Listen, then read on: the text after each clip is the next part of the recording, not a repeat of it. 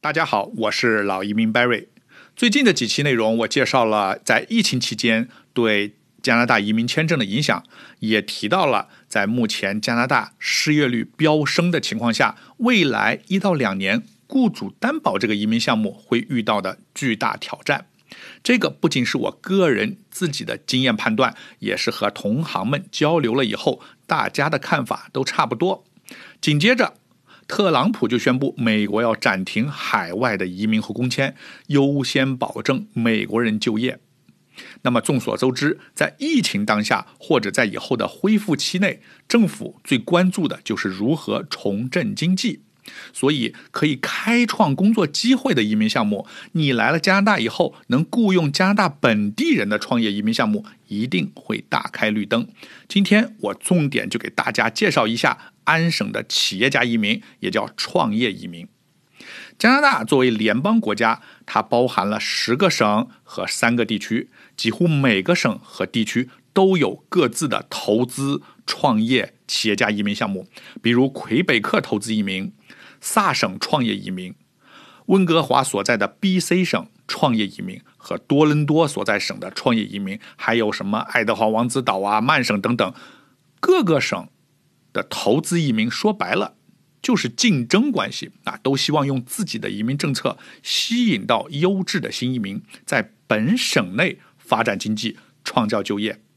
那么问题来了，你作为申请人如何选择呢？每个省的准入标准、申请流程和申请费用啊，其实差距不大啊，甚至给人的感觉是他们商量好似的。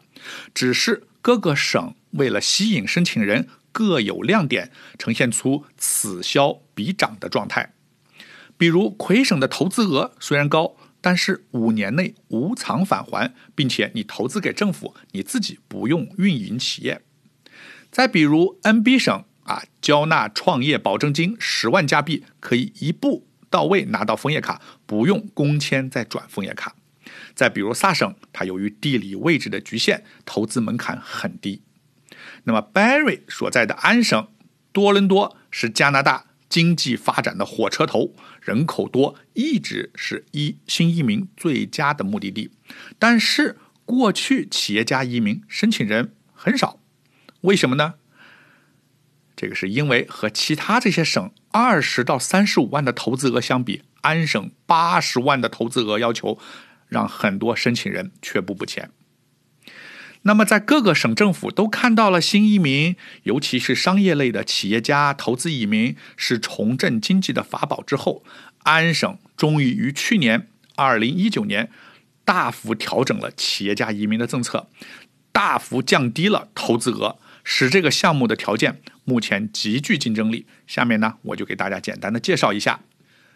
首先，申请人在过去五年内要有两年的全职商业管理经验。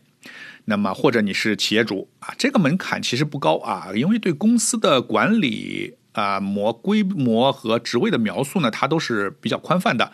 部门经理就可以算是管管理经验了。其次，净资产要净资产的要求是四十到八十万加币。如果你投资的地区是安省的多伦多这种大都会地区，它的要求比较高，因为它是鼓励你去那些偏远地区啊，人口少的地方啊，所以在多伦多这种大都会地区，它的投资要资产要求是八十万加币。那么如果你在大多伦多以外的区域，资产只要四十万加币，也就是两百万到四百万人民币的固定资产的要求。那么什么是固定资产呢？你国内的房产、股票。基金、现金存款、你的黄金、你分红、你的工资收工资收入、奖金都可以计算在你的固定资产以内。那么我相信，国内绝大多数三四线城市以上、年龄三十五岁的以上的申请人，有一到两套房产啊，这个要求已经很好达到了。第三，投资额啊，刚才说的是你的固定资产，你的资金拥有量。第三，你投资要投资多少？投资额它要求是在大多伦多这种大都会地区，它要求是六十万加币。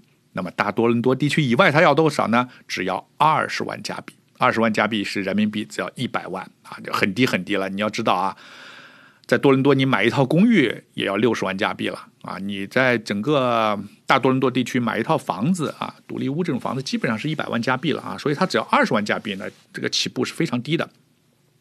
而且安省还看好通讯、咨询和数字通信领域的领域这个巨大的前景，高科技和 IT 类的市场是普遍看好的。所以，如果你计划经营的领域在科技、通讯、IT、互联网，啊，这一类，那么恭喜你，投资额也同样，即使在大多伦多地区这个大都市，也只要二十万加币。